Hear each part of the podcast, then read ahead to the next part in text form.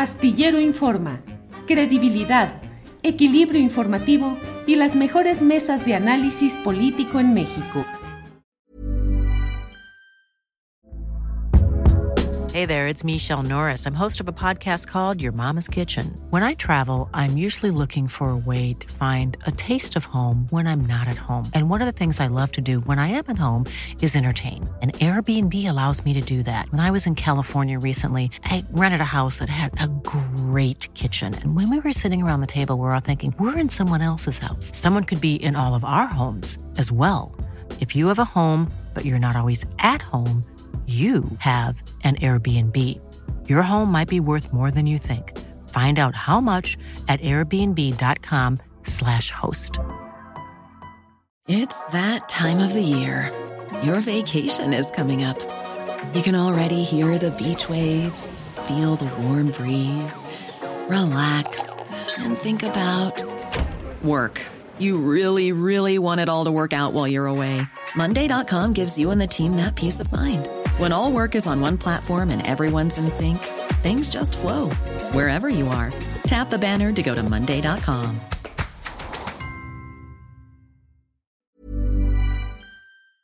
Enos, aquí estamos. Horacio Franco, ¿qué es lo que nos presentas ahí? Horacio Franco, que está con todo. ¿Qué es, Horacio? ¿Qué se ve? ¿Qué es eso? No se ve.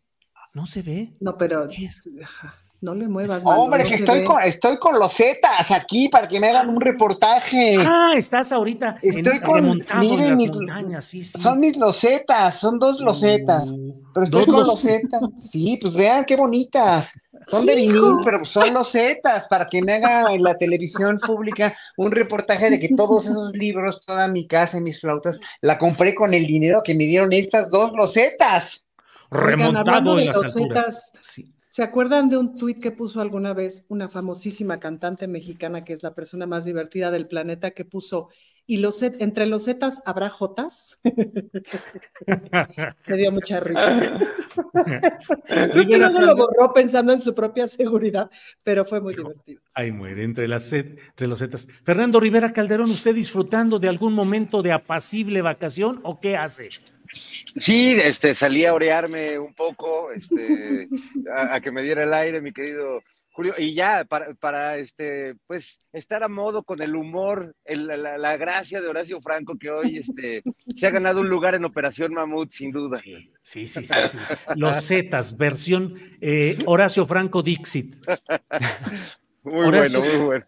Horacio, ¿qué onda con eso del reportaje remontado en algún lugar de la Sierra Fulana en una excursión periodística peligrosísima y delicada? Se entrevista a un encapuchado que dice XYZ y ya ello. ¿Qué opinas, Horacio Franco?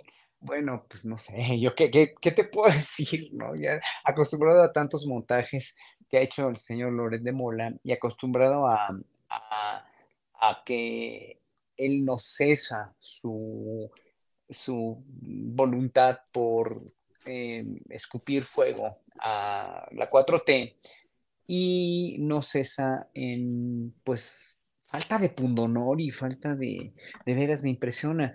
Eh, que, que, que bueno, que, que le saquen sus trapitos al sol, no nada más el presidente, sino bueno, toda la- desde Jaime Hernández, que estuvo con él en, en la guerra de Irak, me parece, en los noventas, ¿no? Donde también él hizo un montaje, que lo delató Jaime Hernández, el periodista muy, muy querido y muy reconocido, que también estuvo de corresponsal. No, no entiendo, no entiendo, ¿no? Eh, si a mí me hubieran sacado, si a mí, imagínate, yo, yo creo que, y se los digo honestamente, si a mí alguien me demuestra que soy un impostor porque en mis conciertos hay puro playback y no soy yo el que toca, sino es otro, y, y- y lo compro, o, o- o estoy haciendo un montaje precisamente para demostrar o para, eh, sí, para enseñar que soy músico o que dirijo orquestas y no sé nada de música, y me lo demuestran así, yo me salgo del business, ¿eh? En serio, yo me salgo, yo no tendría reparo en buscarme otra profesión. A mí el honor y mi honor propio, mi amor propio y mi honor eh, significarían muchas más cosas. Yo creo que ya el presidente lo dijo, ¿no? Seguramente es un montaje, otro como los que, como los que hace. Acabo de oír a Guadalupe Correa que con toda la autoridad habiendo escrito y estado inmersa en el mundo del narcotráfico en México, con una autoridad este, académica que no se la quita a nadie, ¿no? eh, te lo acaba de decir aquí, pues esto es una cuestión que ya no hay ni que opinar, o sea, simplemente hay que dejarlo ir y, ver que importante que no manche precisamente a, ya no López Obrador, él ya está más allá del bien y del mal, no, no, no, que no manche la democracia en México nada más, que no manche la estructura democrática que tiene México para un intervencionismo que está muy latente en Estados Unidos, en toda Latinoamérica. Bien, Horacio. Ana Francis Maor, que no manchen Latinus y Loret. ¿Manchan? ¿Que no manchen? ¿Qué hacemos, Ana Francis? Pues creo que ya no sé qué tanto manchan o más bien conservan, ¿no? Es decir, hay un espectro de la sociedad que les cree y entonces que sí es una narrativa que me parece que tienen que conservar. O sea, hay una parte que le tienen que seguir chambeando a que esa banda siga viendo esa narrativa, pues, ¿no? ¿Qué es el voto duro del PAN? ¿Qué es el voto duro eh, digamos, de ese sector, el voto duro de la oligarquía y tal, porque no necesariamente eh, pues, es banda malintencionada, que, o sea, es, es, probablemente es banda que quiere que el país sea un mejor lugar, etcétera, etcétera, pero que ha tenido solamente esa información y que necesitan seguirla sosteniendo, ¿no? Y pues ya que te digo, ya, o sea, con Loret ya es así de, a ver, a ver, gente, ya se la saben, ¿no? o sea, ese güey, bueno, ¿qué hacer? Pero nada que hacer, pues, ¿no? Al basurero de la historia del periodismo y de la historia nacional, punto. Trabaja activamente para conservar esa narrativa para un grupo de oligarcas que le pagan, fin, sin, este, sin metáforas. Eh, pues no hay nada que hacer. ¿no? Bien. Fernando Rivera Calderón, ¿qué decimos después de la sentencia tan dura y tan concreta que ha dado ya Ana Francis Moore? ¿Qué decir? Eh, ¿El gremio de, del espectáculo se siente amenazado ante estos montajes recurrentes, Fernando? Pues no, más bien ya, ya está acostumbrado a este tipo de, montajes. Eh. Yo, yo la verdad lo que siento es que eh, Latinus es, es, como el medio de comunicación de los ardillos, porque finalmente los más ardillas de este sexenio pues han sido eh, los compañeros que están en ese medio de comunicación y, parece como que lo armaron este, como sketch de, de, Broso y Carlos, ¿no? De hecho yo estaba pensando hoy venir así enmascarado y decirles que yo soy del cártel de los ladillos, porque este, pues está de moda y a uno le cree más la gente cuando se enmascara y resulta que uno es un delincuente que, era líder hace 20 años cuando tiene carita todavía de niño Yoagui, ¿no? Entonces sí está como complicado creer. Eh, siento que antes le quedaban mejor sus montajes, pero pues sin duda le falta el apoyo ahí de, de sí, claro, pero pues le falta Genaro, su cuate. Yo creo que antes pues intercambiaban muchas experiencias, impresiones de cómo, de cómo convencer mejor a, su público. Y pues la verdad es que este a mí no, no. Lo que sí creo es que los ardillos pues es un grupo muy amplio de mexicanos que pues nomás no soportan lo que está sucediendo y, pues cada día van a estar más ardillos, eso ni, duda me queda. Vaya, vaya. Oye, Horacio, entramos muy directo luego, luego al tema serio y todo este. Eh, y estábamos hablando antes de iniciar la mesa del más allá con un especialista en asuntos de los productores de café, y los problemas que llevan. Horacio, ¿tú tomas café en caso de la respuesta positiva, ¿de cuál? ¿Cuáles te gustan? ¿Qué estilo tomas, si es que fuera el caso, Horacio? Yo, yo, yo tengo una adicción que sí es el café. O sea, soy muy, así como eras tú en tus juventudes que estabas diciendo, eh, yo tengo mucho gusto por el café. Yo tengo una máquina que muele el café es, eh, lo muele y saque el café así riquísimo, ¿no? Y cuando compro café, que es muy seguido, obviamente, porque me tomo unas 4, 5, 6 tazas de café diario, este, y, me gusta, obviamente, solo, sin azúcar, me gusta el café muy bueno, no me gusta el café muy ácido, no me gusta el café eh, este que brilla, que tiene un sabor bastante, bastante, pues sí, amarguito, pues, ¿no? Y, pues es que compro de varios, o sea, tengo varios expendios opuestos y prefiero comprar obviamente café orgánico eh, en varios expendios o varios puestecitos, o me lo traen de repente o lo pido por internet, hay unos en Querétaro que son muy buenos también y a veces les compro, pues indistinto porque me gusta hacer muchas mezclas de, de, cafés, o sea, compro tres, cuatro cafés diferentes y los mezclo para hacer una, una como, sí, una especie de mezcla que me gusta mucho, ¿no? Y que a veces, lo que sí no puedo soportar es que esté muy quemado el café, que esté muy amargo, porque no me lo, no, no, no, no es, no es, no es, este, me gusta cargado, pero no amargo, pues. Vaya. Ana Francis, por favor, al recetario de cafés. Ah, bueno, yo soy así también muy cafetera, también tengo mi máquina que me hace mi cafecito y además yo me lo tomo con cardamomo, Julio. Hago una mezcla, de hecho, de diversas especias, cardamomo, pimienta, clavo y, ah, y le pongo pimienta tibetana también. Entonces eh, hago una mezcla que la muelo y le pongo una cucharadita de esa mezcla a mi café. Yo sí le pongo un poquito de endulzante, a veces le pongo un poquito de leche de almendra y ahorita me encontré una lechita de estas de saborizante de pumpkin spice, ¿sabe qué cosa? Sin azúcar. Y entonces también luego le echo un chorrito para mi capuchito. Eh, y sí, sí me tomo como dos o tres cafés al día de mi casa. O sea, me llevo un termo de café muy tempranito con un buen termo para que me dure caliente toda la mañana. Me tomo un café antes de salir y me llevo un termo de café. A veces compro fuera, pero no. Oye, pero esa receta que dices, casi, casi que la DEA podría investigarla, le echas montones de cosas ahí a, tu receta. es, una, es una delicia, Julio. Yo para eso sí soy así, muy así de mi café. Y me gustaba mucho, de mi café favorito en realidad, es el, el nicaragüense, casi cualquier marca del café nicaragüense. Iba yo muy seguido a Nicaragua a trabajar, iba por lo menos una vez al año, entonces me traía mi dotación, pero pues desde el, desde el genocidio del 10 de mayo de hace cuatro años, ¿fue? Eh, ya no voy. Em, y, en fin, porque además a todas las feministas, a muchas de las feministas amigas mías de allá, pues ya no viven ahí, las exiliaron, etcétera. Entonces ya no, ya no he trabajado allá, pero y ese café lo extraño muchísimo. Café mexicano consumo poco, fíjate, me parece que es muy ácido. Eh, muy amargo, coincido con, me gusta mucho el café colombiano, me gusta mucho el café nicaragüense, el costarricense, el italiano, lo que pasa es que el italiano es carón, entonces se, compra muy de vez en cuando. Bien, Fernando Rivera Calderón, entre sus aficiones menores, ¿tiene también la del café?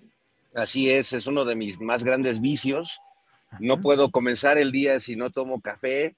Este, pues me gusta desde el oaxaqueño, el veracruzano, el chiapaneco, por supuesto que el, colombiano y además la historia de Juan Valdés, de la marca colombiana de café, es una historia muy interesante porque pues es una empresa pública, ¿no? Que protege también a todos los cafetaleros y bueno, vale la pena como, como echarle un ojo a eso. Eh, y yo les recomiendo, bueno, también padezco mucho porque este, pues después del café ya me tengo que echar, yo, yo tomo alcohol así, whisky con Melox y le echo hielitos y sí, porque pues ya mi gastritis es, de Melox. Eh, mi chaser es de Melox, igual al café en vez de leche crema le echo tantito Melox y ya me lo tomo así. Este, pero les recomiendo mucho algo que, que me enseñaron unos amigos allá en Mérida, Mario y Marelia, a quienes les mando saludos. Tuestan unas semillitas de, de cacao así en su sartén, y se las echan al café recién eh, preparado, así tres semillitas de café. Uf, las van mordiendo con el café, es delicioso y además es ponedorcísimo. O sea, a la segunda semillita ya le explotó a uno así la tacha cafetera y chocolatera y se pone muy bien la mañana si le echa uno chocolate, semillas de cacao tostaditas. No, no se lo pierdan, una gran recomendación y todavía es legal. Todavía es legal, así es, todavía es. Aquí puro gourmet, aquí puro gourmet del café, Julio, como puedes sí, apreciar. Llegan muchos comentarios como es natural. Eh, quieren hablar de los Z para evitar a los X. Educación, no, no, es, es otro asunto, pero es cierto, quieren hablar de los Z para evitar a los X. Eh, Flor Ortiz Vázquez dice: Yo vendo, cómprenme, tiene que ver el, tienen que ver el tipo de café y el tostado. María Florencia dice: Mi postrecito cafetero al café con piloncillo y guayaba, café con anís de estrella y pimienta gorda. No, yo le echaba piloncillo también a mi café, ya no puedo porque ya no puedo comer nada de azúcar. Entonces le echo un endulzante, pero sí yo le echaba piloncillo a mi café. Y es una, o sea, yo molía el piloncillo para tenerlo, ¿no? Molidito. No, sí, hora y media me tardo en mi café. No, pues te imagino. Te imagino moliendo el piloncillo, Ana Francis, totalmente. Silvia Martínez. Yo, no, puedo. No, puedo, ¿No perdón, puedes? no, ¿Qué dice Silvia Martínez? No, no, No, no, no, ¿qué manches, Ana Silvia? Francis, es mucho café, nada con exceso, todo con medida. ¿Qué ibas a decir, Horacio? No, que yo no puedo tomar el café con nada, o sea, nada, nada. O sea, para mí el, el sabor puro del café es lo que a mí me seduce y me, me, me, me atrae mucho, o sea, el aroma y el sabor. El café solito, solito. Qué chistoso, ¿verdad? ¿Cómo estamos acostumbrados Ahora, a mi mezcla, mi mezcla que le pongo al café de todas estas especias es muy ayurvédica, o sea, sí, Ujú, una cosa que te ayuda mucho a tu circulación y te ayuda mucho cómo no. a la, a la- al enfoque, al enfoque mental y todo. No me digan eso, que ya no se me va a antojar si me dicen que es saludable. Es que yo, mi mamá me traumó de chiquito, entonces me obligaba a comer todo lo que era saludable. Entonces yo toda mi etapa adulta me dedico a comer todo lo que... Entonces si me dicen que es saludable el café, igual me deja de Tú muy gustar. adulto, tú muy adulto te dedicas a comer todo lo que te prohibía tu mamá. Oye, pero Sí. si fuiste a ver a tu mamá hace dos semanas en su cumpleaños. Vestidito, arregladito, peinado, todo de niño. No, pues la quiero mucho. Esto no es una denuncia, es una anécdota. Parece Todos, tenemos, todos anécdotas con los papás, con las mamás, así que... Sí, sí, sí. Horacio, bueno, vamos ya después de este. ¿Qué estás tomando, Ana Francis? ¿Café? No, agüita mineral, Julio, porque ya me eché mi café. Mira, ya me lo acabé. Ándale, bueno. Horacio, em, listas de candidatos de. Fíjate cómo cambiamos del Ya me momento. voy, eh, con permiso. Sí, sí, ya, ya, se va, ya se va. también. sí. Oye, Oye, prefiero hablar de los sí. prefiero hablar de mis losetas, de los De tus zetas, vamos a hablar de los losetas. zetas mejor. De las zetas, los zetas. ¿Cómo vas viendo las, las listas que se están dando a conocer de candidatos a diputados federales por Morena, Horacio Franco? Mira, lo malo ensombrece lo bueno y todos los candidatos con un historial muy lamentable, muy deplorable, son, son terribles. No, no quiero ahondar más en eso porque estoy, aparte de muy alarmado, muy decepcionado, estoy alarmado porque, porque pese a que hay muchos muy buenos también, ¿no? Eh, no, no le está llegando a, a Morena, al- a las cabezas de Morena parece que no les está llegando la, la alerta roja de la necesidad imperante que hay de un Congreso donde todos votemos a ciegas por un Congreso, por una, por una, por unas cámaras con mayoría este, calificada. Si no hay eso, es muy difícil que la 4T se, ref- se- se- sí va a seguir, claro que va a seguir la 4T, eso no lo, no lo, no lo ponemos en duda. Pero una cosa es que siga y otra cosa es que se fortalezca y otra cosa es que se, se, se, se finquen las bases de una transformación real a partir de la legalidad y de la constitucionalidad de lo que está proponiendo López Obrador con sus eh, modificaciones, con sus nuevas, con sus 20 puntos, 20 leyes, ¿no?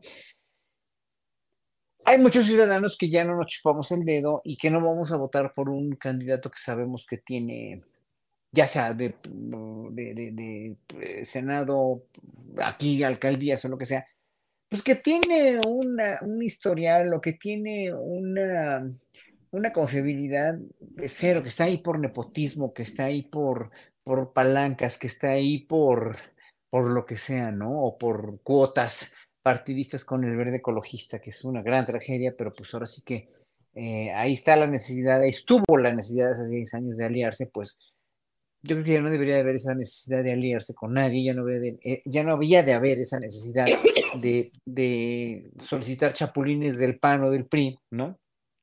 Y bueno, ahí eh, pues son dos diferentes morenas que yo veo, ¿no? Uno ah, con los candidatos estos que proponen, ¿no? Con lo- vamos, a, vamos a hablar, vamos a centrarnos en los no deseables, dijéramos, en los no, no, ahora sí que no políticamente correctos, según las bases de Morena, y, y lo, lo malo ensombrece lo bueno, y lo malo va a ensombrecer siempre lo bueno, aquí y en China y en todos lados. Los ciudadanos que no nos chupamos el dedo vamos a votar con cierta, sí vamos a votar por Morena, pero por con cierta, o sea, yo no votaría por ciertas personas, ¿eh? aunque sean de Morena, y aunque sean de mi, mi alcaldía, aunque sean de mi, de, de- de- de lo que sea, ¿no? Para mí, para senadores y diputados. Pero bueno, si queremos una mayoría en el Congreso calificada, vamos a tener que hacerlo, pero en ese, en ese momento, en el momento en que lo vayamos a hacer, y, y no me dejarán mentir ni el público ni ustedes, lo vamos a hacer de veras con un- una sensación de hastío, con una sensación de decepción, con una sensación de, de vacío, porque estamos casi suponiendo y pensando que todos los políticos son iguales y que todos los partidos políticos son y van a ser iguales y que el único que se ha reivindicado en ese sentido por su quehacer y por lo que ha hecho, pues es Andrés Manuel López Obrador. Y eh, ahora sí que los que le van a suceder o los que estén al frente de las instituciones que fundó él, pues no le van a llegar ni a los talones y este país va a seguir sufriendo de la misma, de los mismos vicios de los políticos que hemos denostado siempre y que pensábamos que con Andrés Manuel se iban a quitar. Entonces, sí, yo soy muy categórico en eso. Es una sensación de hastío, es una sensación de molestia, es una sensación de ¿por qué fregados cuotas, ¿por qué fregados estos dejan, dejan meter a estos? ¿no? En fin, es, es, eh, es, es muy desagradable, la verdad. Bien, Horacio, gracias. Ana Francis, ¿qué explicación conceptual podemos tener de lo que está viviendo hoy Morena? Una necesidad pragmática, uno, y dos, preguntarte si esto pone en riesgo los fundamentos de la regeneración nacional como aspiración. Yo creo que los fundamentos de la regeneración nacional como aspiración están en riesgo todos los días y estarán en riesgo todos los días y han estado en riesgo todos los días. Y eso tenemos que estar muy conscientes todas aquellas personas que le apostamos a ese otro proyecto, es decir, a la regeneración nacional. Y en ese sentido, asumir que siempre seremos resistencia, como dice Citlali Hernández, que tanto admiro, y no ser inocentes en ese sentido. Ahora, por otro lado, me parece que hay un espacio de pragmatismo, sí. También hay un espacio de gobernabilidad, Julio, que ese luego es bien difícil que lo vea la militancia, bien difícil que lo vean los simpatizantes.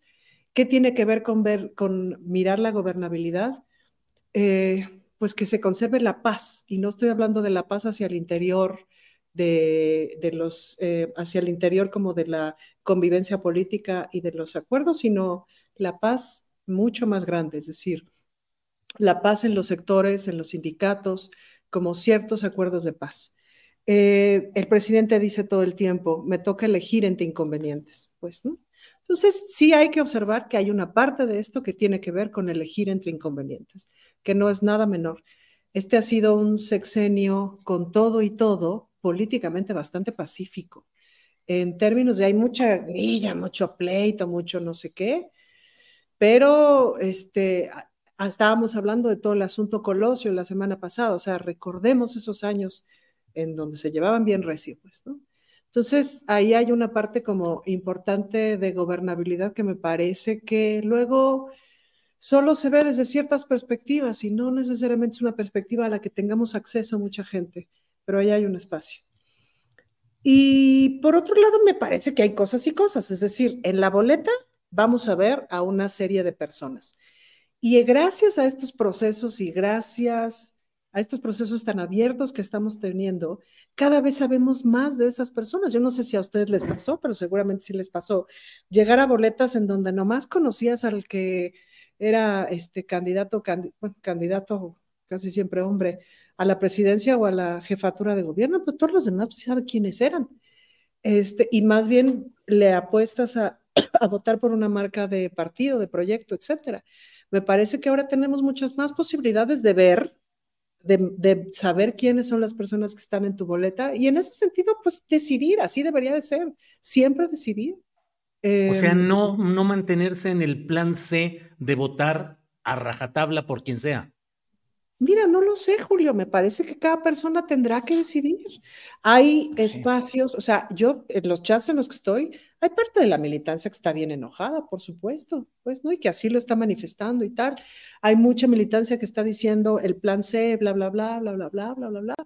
Me parece que hay ciertos personajes, ahora yo sí te diría que no son así, personajes impresentables de que no hay manera de que yo les dé mi voto. La verdad es que no son tantos. O sea, ya le sumas en el total de los miles de candidatos que se necesitan en este momento para tantas cosas. En realidad los muy, muy impresentables no son tantos. Hay otros que a saber de la lista que salió los 300 diputados, pues me falta analizarla con mucho más cuidado. No conozco a tantos. De algunos impresentables que han dicho en las redes, en los, en los, ¿cómo se llama? En los grupos, etcétera, pues yo me estoy enterando de un montón de información, tampoco los conocía, etcétera habrá que ir viendo, pues, ¿no? Y luego también, si me permites, Julio, pues hay, hay algunos que están colocados en espacios donde no necesariamente van a ganar. pero votar por ellos ayuda al plan C, aunque no ganen. No sé si me explico. Entonces, ahí hay un montón de cálculos, pues, ¿no? En estos momentos yo no puedo llamar al voto, sería cometer un delito electoral. Me parece que cada persona y cada militante eh, que esté por un proyecto o por el otro, porque en efecto se está decidiendo por dos proyectos de país, y en efecto sí hay una mayoría eh, absoluta con los aliados, y eso también es importante entenderlo. A los aliados no se les necesita por sus votos directos, se les necesita por sus pluris.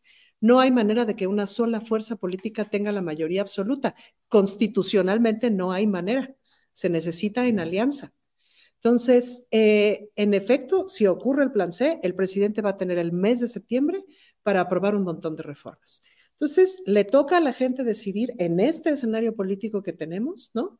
Y claro, me parece que también es importante que la militancia y quienes le piensan a esto le cuestionen al partido, le cuestionen al movimiento si tal o cual personaje no va a traicionar a la mera hora porque ya nos pasó. No está mal, no me parece que esté mal el cuestionamiento, además me parece que hay que complejizarlo. Bien. Fernando Rivera Calderón, ¿complejiza usted o descomplejiza esta situación? ¿Qué opinas de las famosas listas y candidatos que son polémicos o abiertamente rechazados por una parte de la militancia de Moreno?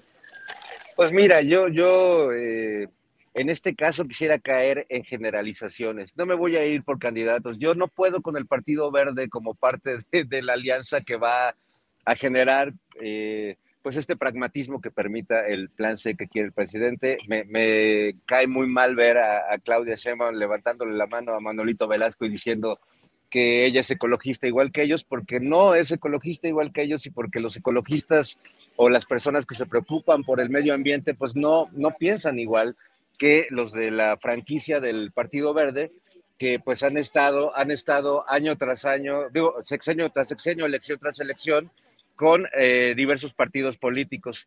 Eh, dice Mario Delgado que, que, lo vi en una entrevista con Sabina Berman y dice que la verdad es que hacemos escándalo porque son muy poquitos los candidatos que generan esta polémica o que generan estos conflictos. Eh, pero la verdad, aunque sean poquitos, dañan mucho, dañan mucho a las bases del partido que están pues esperando que de ahí se, se, tomen a estos candidatos y que llega uno por la superderecha y este, se queda con la candidatura. Eh, yo entiendo que hay cálculos políticos y decisiones que quizás los que vamos a votar de a pie no, no tenemos toda la película completa, pero creo que si va a ser Mario Delgado o van a ser las cúpulas de Morena, esas, esos cálculos políticos deberían hacerlos con la base y con el pueblo, parafaseando al presidente. Yo no sé si en una asamblea como las que solía hacer López Obrador en el Zócalo, donde preguntaba, a ver, levante la mano quien está de acuerdo que Rommel Pacheco sea nuestro candidato en Yucatán, seguro no, no pasaba, no pasaba la iniciativa porque aunque fuera así de manita levantada.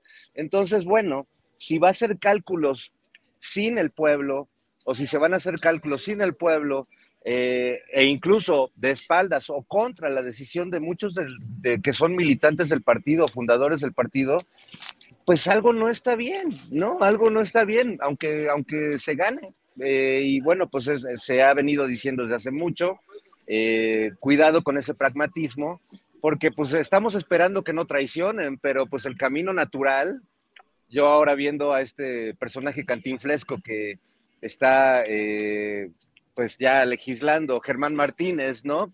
Que dio ese bandazo esperadísimo por todos, pero bueno, pues este, sigámosle jugando a, ganarlas todas, este, haya sido como haya sido. Claro. Bien, Fernando. La gente va a tener, la gente va a tener que, como el presidente, elegir entre inconvenientes. Pues sí. Horacio, ¿algún comentario sobre esto o pasamos a otro tema? Iba, a decir algo eh, respecto a eso, porque hay muchos comentarios del público también. Eh, uno es que sí, sí apoyan el plan C hacia ciegas, ¿no? Por... It's that time of the year. Your vacation is coming up. You can already hear the beach waves feel the warm breeze, relax, and think about work. You really, really want it all to work out while you're away. Monday.com gives you and the team that peace of mind. When all work is on one platform and everyone's in sync, things just flow wherever you are. Tap the banner to go to Monday.com. Burrow's furniture is built for the way you live.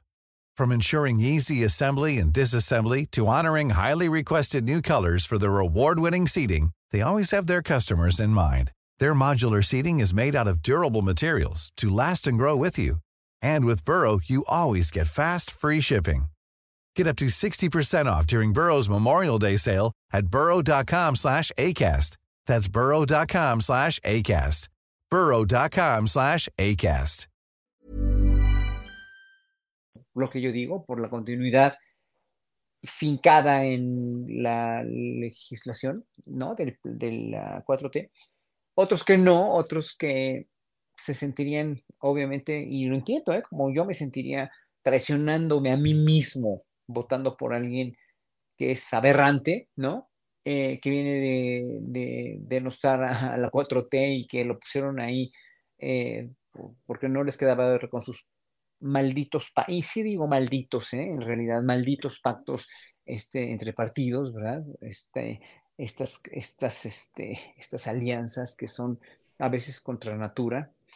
Eh, lo digo por el verde, que siempre ha sido un partido más oportunista que nada, ¿no?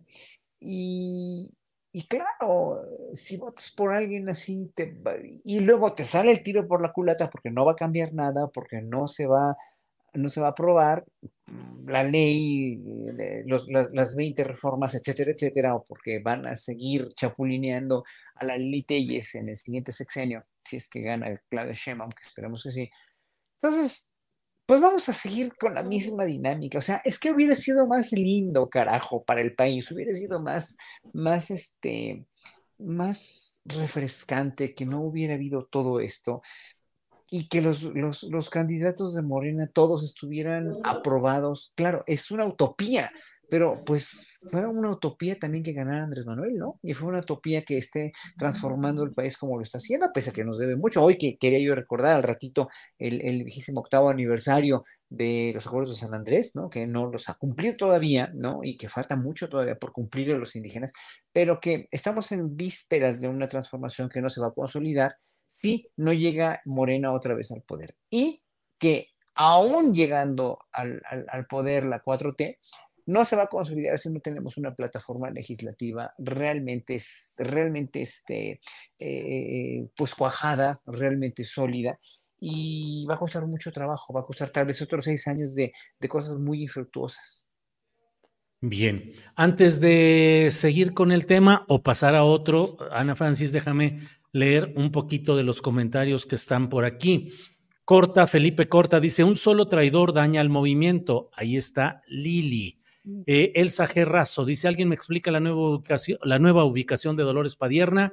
Sí, Ana Francis, pueden ser pocos los indeseables, pero ni quien los quite de la jugada. ¿Dónde está la oportunidad para las bases? Pepe Hernández Hernández, Erubiel Ávila, mejor regresémosle el Estado de México. Rafael Gómez, así llegaron Lili Telles y Germán Martínez.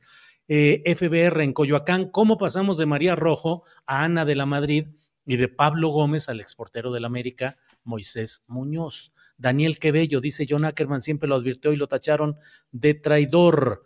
Elsa G. Razo dice, fuera de Iztapalapa, Dolores Padierna. Bernardo Ceguera dice, acá en Aguascalientes, la candidata de Morena a la alcaldía de Aguascalientes es una panista, no votaré por ella por ningún motivo. Rosa Ireta, me pasa lo mismo acá en Guanajuato, Distrito 13, una persona no preparada para ese puesto y no es cercana a la gente. Anularé ese voto. María Elena Guadarrama, los del Estado de México tardamos años en sacar al PRI y no los regresan de verde, ¿no? Y nos los regresan de verde. No es posible.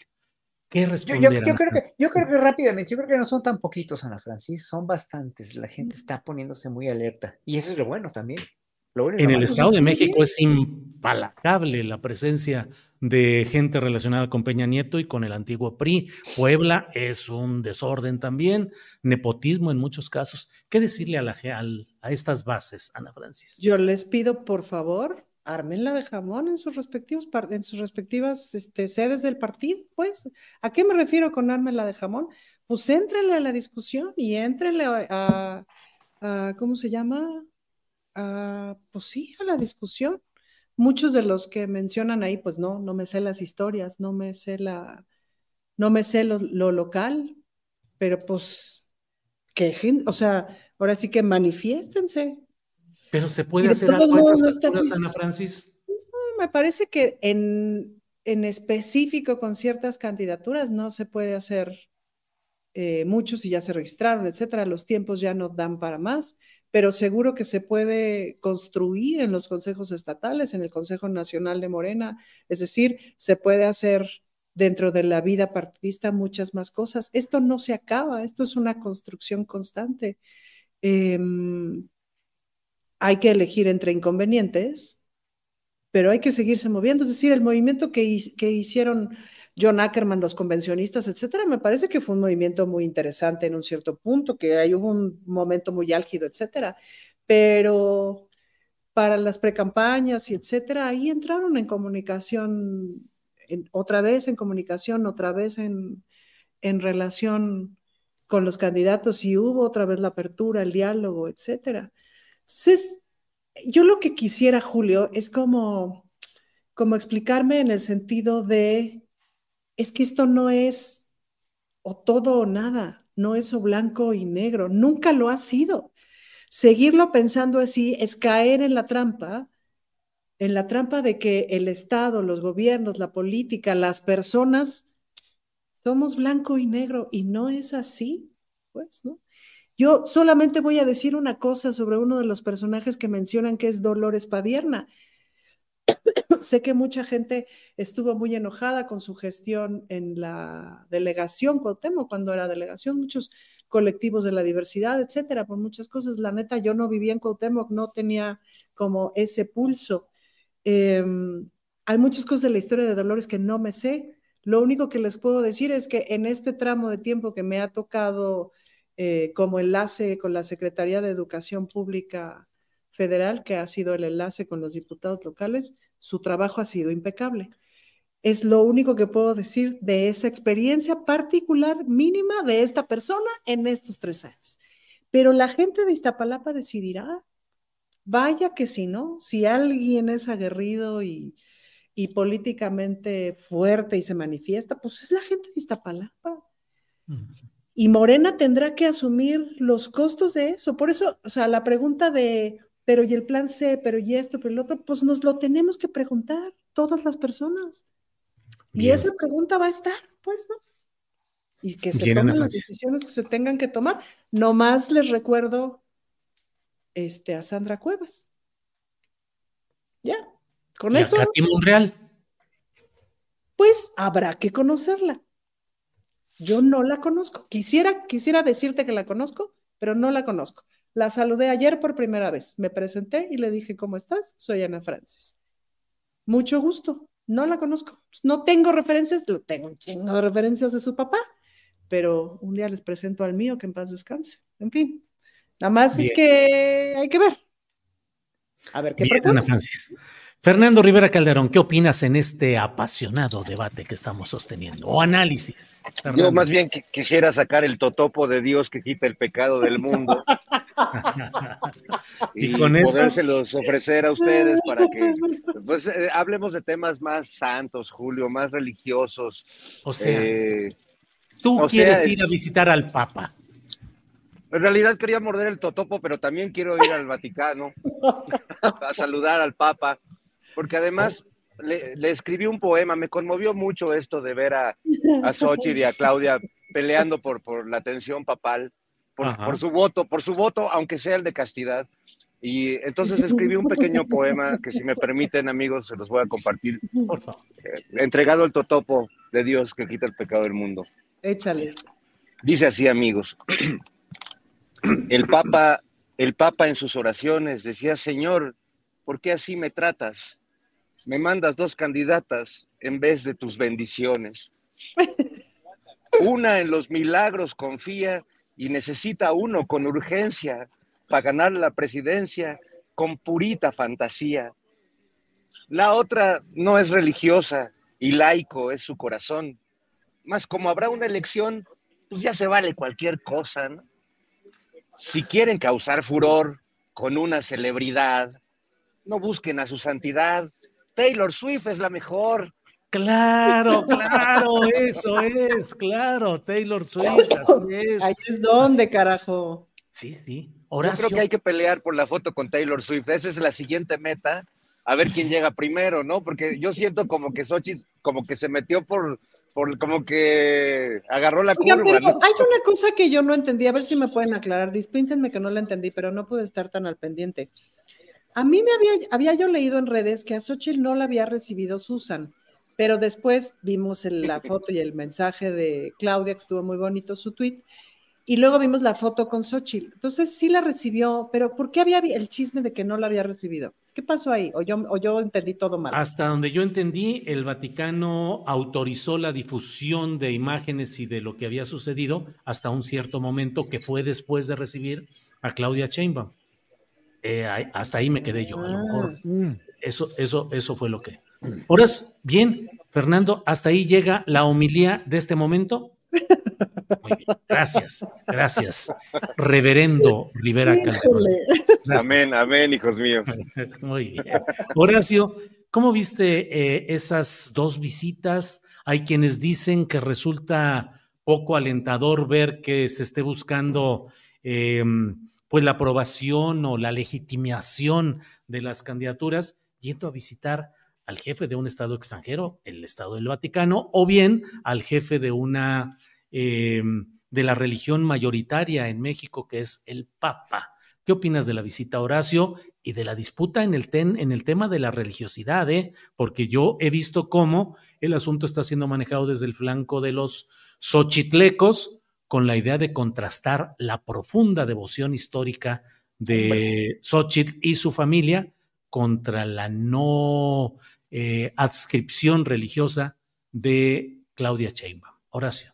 Es mero oportunismo, o sea, es mera de las dos, o sea, es mera aprovechar la coyuntura de, del periodo, eh, de este periodo que, está- que estamos ahorita, en el que estamos ahorita, ¿no? Entre campaña, ¿no? Eh, y yo creo que simplemente todo se vale, en la guerra y en el amor todo se vale, como dicen. Eh, todo depende cómo vayas, si en plan de qué vas y, y- y con quién vas y qué vas a hacer, ¿no? Ya vimos la, el desenlace tan desafortunado de la gira de Xochitl Gálvez a, a Estados Unidos y a, a España, donde no la, no, realmente no tuvo ninguna, ninguna, este, ninguna, ningún resultado palpable más que la foto con Felipe Calderón, en realidad. Ese, fue el más, de lo que más se habló. De todo lo demás, pues obviamente todas las, las eh, aparentes eh, pláticas que dio, pues con pura, pura gente que le consiguieron aquí, ¿no? Eh, en México. Y bueno, eso, eso ya sabemos, porque eso ya fue, ya tiene más tiempo. Ahora, lo del Papa, pues se me hace obviamente eh, producto de la franca incongruencia, de la poca consistencia que tiene un personaje como Xochitl Gálvez, donde finalmente no se cuida de ningún flanco, ¿no? O sea, ella había sido trotskista, había sido, bueno, ya, ella, ella, ella era hasta lo que quiera, ¿no? Hasta satánica, si quiere, ¿no? Había dicho que sí cuando le convenía ser abortista, pro este, matrimonio igualitario, etcétera, etcétera. O sea, Xochitl navega para la bandeja, de- con la bandeja con la cual le conviene en ese momento, en ese preciso momento. Hoy por hoy resulta que es de una profunda religiosidad. Verdaderamente es una beata, ¿no? Es, es, eh, es más, todos los rezos se lo sabe en latín, igual.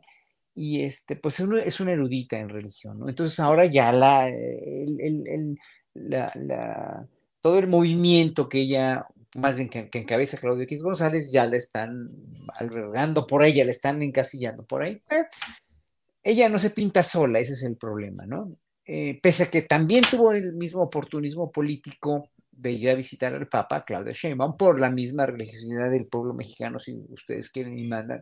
A mí me da igual, porque pues, no- yo soy tan, tan ateo como tú, Julio, ¿no? Entonces, ahí eh, ella se pinta sola, porque finalmente eh, fue a, a- verlo y las declaraciones que hizo ella como del Papa como jefe de Estado, bla, bla, bla, bueno, ya la pintan sola y no necesita más dijéramos que la defiendan o no las mismas huestes de Morena o quienes están manejando su campaña. Y ya, o sea, tema dos, yo creo que, aunque sí hay un oportunismo, siento yo, eh, aquí religioso y político, ¿no? Más religioso que político, más de superstición, más de, de identificación, más de publicidad, es, es una cuestión más publicitaria. Ahora sí que pues las dos tuvieron el derecho, él tuvo el derecho también de recibirlas, como recibió a ley que lo había insultado, a mí el Papa, eh, pese a que me tiene sin cuidado su imagen o su religión o lo que sea, eh, yo pienso que es de los papas el más progresista que hemos tenido en los últimos, pues en los últimos dos mil años, creo yo, ¿no? Eh, o porque un papa que bendice los homosexuales o, lo que sea, ¿no? o, se comporta como se comporta, sí, le falta mucho, obviamente, todavía para llegar a ser la iglesia cristiana que ellos dicen serlo, ¿no? Porque no lo son, ¿no? En verdad, eh, si Cristo viviera, si Cristo resucitara y de veras viera lo que están haciendo o cómo viven o lo que se ha hecho en nombre de la iglesia, pues todos seríamos ahorita judíos, ¿verdad? No hubiera habido ningún Mesías que vino que es que salvara al mundo.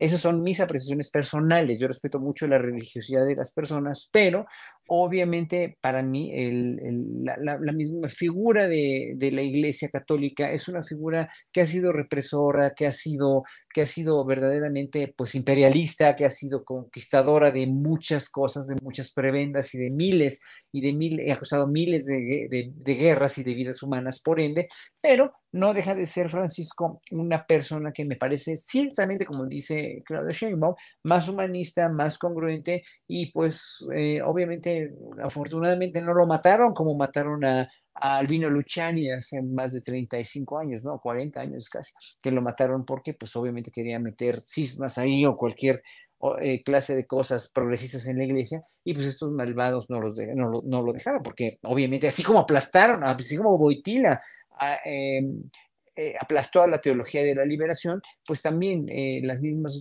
toda la grey, alta grey del Vaticano y la grey de las, eh, de, las diócesis en todo el mundo, pues obviamente no les conviene que haya una iglesia verdaderamente mucho más eh, encausada a, ayudar a la gente pobre, a los, los, que lo necesitan en realidad. Son los, los de abajo, monjas y sacerdoteros que trabajan día y noche, que son maravillosos, para poder realmente, realmente cumplir el cometido cristiano. Bien, Horacio. Ana Francis Moore, oportunismo de las dos candidatas salir a ver al Papa Francisco, ¿por qué y para qué irlo? Y además, con la contigüidad de fechas, como peleando la imagen y la fotografía. A mí me parece que eh, de parte de la doctora Sheinbaum es un, movimiento político. Em, tenemos en México una representación del Vaticano muy conservadora, muy cercana a Francisco. Francisco puso aquí una representación que le era muy leal. El Vaticano tiene los mismos problemas que tiene el mundo entero en este momento de eh, grupos conservadores muy fuertes que eh, no ganaron, el que ganó fue Francisco, que es eh, parte de los grupos menos conservadores, yo no me atrevería a decir que son liberales, o de lo más liberal que se puede ahorita, quizás.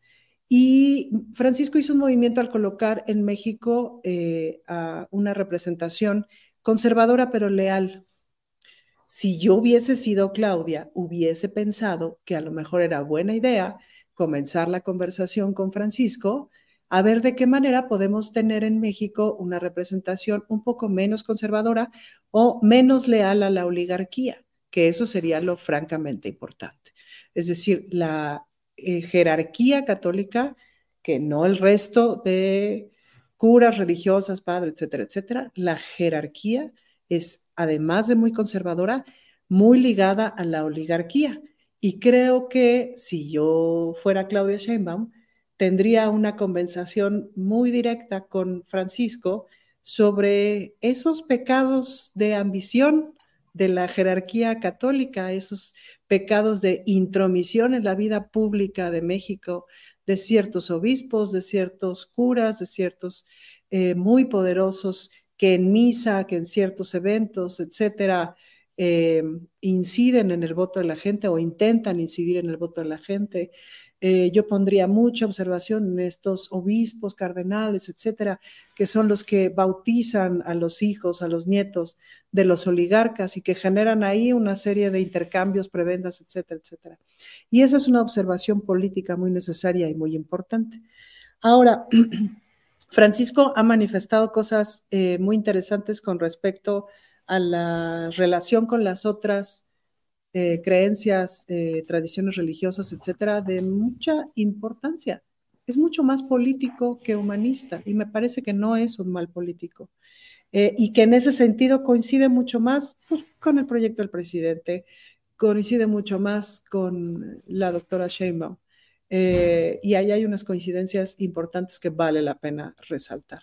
Y tomando en cuenta que el 90% del mundo cree en algo, pues es obvio y es evidente que la política también tiene que atravesar por la conversación con los líderes de las distintas tradiciones religiosas.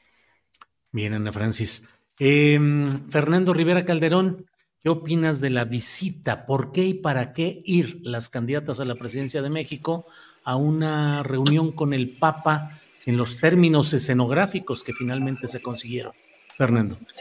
Pues eso es un poco paradójico las razones de cada una. Me, queda claro que en el caso de Xochitl, porque además no fue con una comitiva política, fue con su esposo, con sus dos hijos, fue en un plan familiar, como suelen ir todos los panistas que históricamente, eh, Julio lo sabes, han, peregrinado al Vaticano al tomarse su foto con el Papa. Está la familia de Felipe Calderón, con Margarita Zavala, al jefe Diego, este, los Anogracia, o sea, todos, todos es como un ritual de, del panismo, ¿no? Y de la derecha mexicana, ir al Vaticano y tomarte tu foto, que te reciba el Papa para tomarse la foto y darte su rosario o que te bendiga tu boda o tu bautizo o en este caso la extrema unción de una campaña política, ¿no?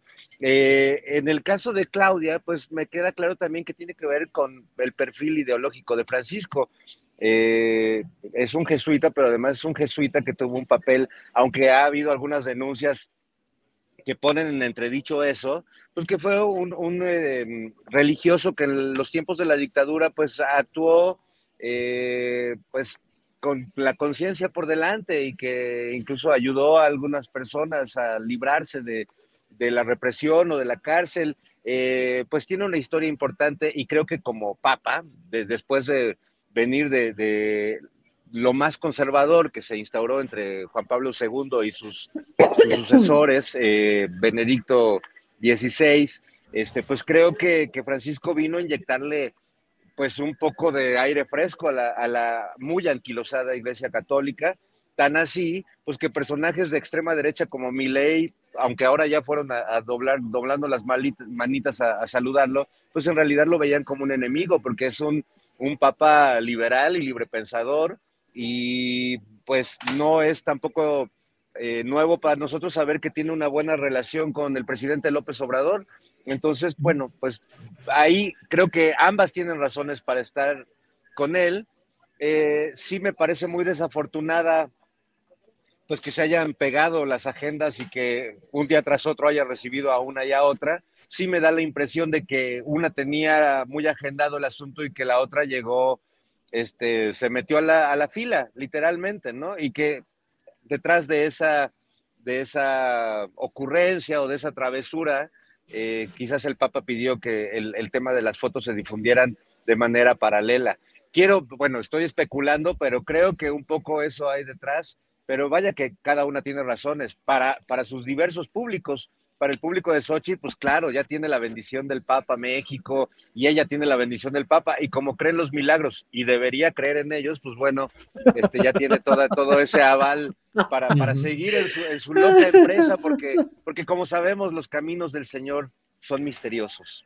Los caminos del Señor son muy misteriosos. No, Julio, esos son, esos son otros caminos. Ah, los caminos de la vida, perdón. Son muy difícil de andarlos. Órale. De andarlos, difícil de caminarlos. Yo no encuentro la salida. Así es. Fernando, muy bien. ¿Qué van a creer ustedes que por andar hablando de santidades, de cafés, de las listas de Morena y demás, ya se nos acabó el tiempo y nos queda No, un minutito no, para cada quien. Postrecito Ya el de un segundo piso del segundo piso de la mesa del más Segundo allá, ya. Segundo piso, sí. Esfuerzo de concreción, Horacio. Un minutito como- cada cual.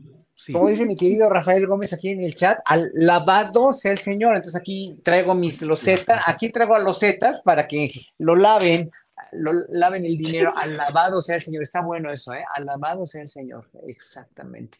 Y bueno, en realidad yo quisiera despedirme haciendo una reflexión muy, muy, muy profunda sobre los 28 años de, de los acuerdos de San Andrés.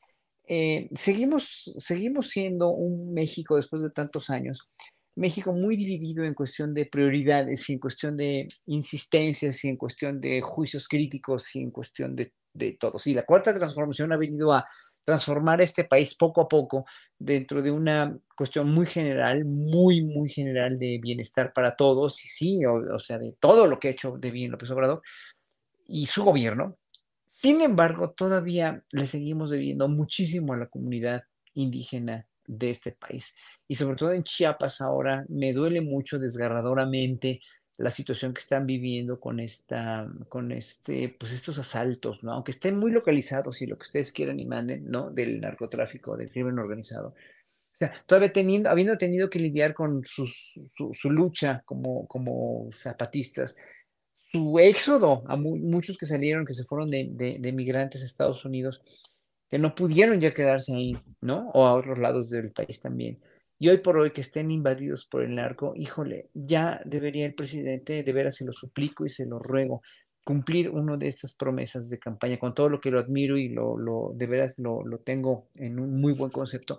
Yo creo que se debe apurar también con lo de Yotzinapa y con los acuerdos de San Andrés, ah, San Andrés Larrainzar, porque sí se va el tiempo muy rápido y esta es una cuestión muy delicada y que debemos siempre nosotros poner sobre la mesa. Bien, gracias, Horacio. Minutito, por favor, Ana Francis.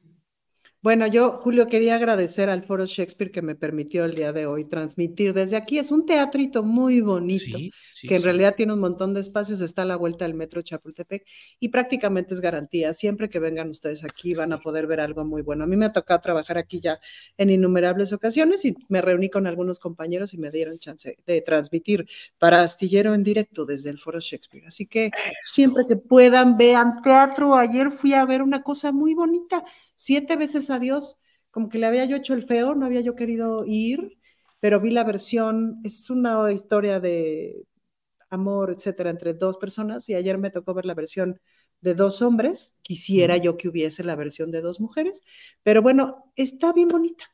Sí. Ojalá yo hubiera recibido esa educación emocional a los 30, me hubiera servido muchísimo, así que se las recomiendo. Ana Francis, gracias. Un minutito, Fernando Rivera Calderón. Eh, escucho un poco raro, pero los quiero invitar el día de mañana. Ma- Mañana estaré eh, presentando mis poemas con un poco de música en el Foro del Tejedor a las 8 de la noche, ahí en Álvaro Obregón, en la colonia Roma. Eh, la música del fuego es el nombre de mi nuevo poemario, así que están cordialmente invitados. Allá estaremos. Seguramente me echaré este poema del Papa y algunos otros que, que surjan de hoy a mañana. Muy bien, pues muchas Fernando, gracias. quítate de ahí, te va a llevar el viento, Fernando, cuidado con el viento. Es un hombre fuerte, Fernando Rivera, puede resistir eso y más. Horacio, Ana Francis, Fernando, muchas tengo gracias por El totopo de. Dios, tengo el totopo de El Dios. totopo de Dios, Sí, con eso te proteges. Y yo me los zetas. Yo los zetas. Y Ana Francis, su El eh, teatro. agüita. su- Siempre el teatro. El teatro, sí. Gracias a los tres. Nos vemos la próxima semana. Hasta luego. Adiós. Selling a little or a lot? Shopify helps you do your thing however you cha-ching. Shopify is the global commerce platform that helps you sell at every stage of your business. From the launch your online shop stage to the first real life store stage, all the way to the did we just hit a million orders stage. Shopify is there to help you grow. Shopify helps you turn browsers into buyers with the internet's best converting checkout. 36% better on average compared to other leading commerce platforms because businesses that grow grow with Shopify. Get a $1 per month trial period at shopify.com/work. shopify.com/work. ¿No se merece tu familia lo mejor? Entonces, ¿por qué no los mejores huevos? Ahora, Egglands Best están disponibles en deliciosas opciones. Huevos clásicos, de gallina libre de jaula y orgánicos de Egglands, que ofrecen un sabor más delicioso y fresco de granja que le encantará a tu familia. En comparación con los huevos ordinarios, Egglands Best contiene la mejor nutrición como 6 veces más vitamina D, 10 veces más vitamina E y el doble de omega 3 y B12. Solo Egglands Best. Mejor sabor, mejor nutrición, mejores huevos. Visita egglandsbest.com para más información. Para que te enteres del próximo noticiero, suscríbete y dale follow en Apple, Spotify, Amazon Music, Google o donde sea que escuches podcast. Te invitamos a visitar nuestra página julioastillero.com.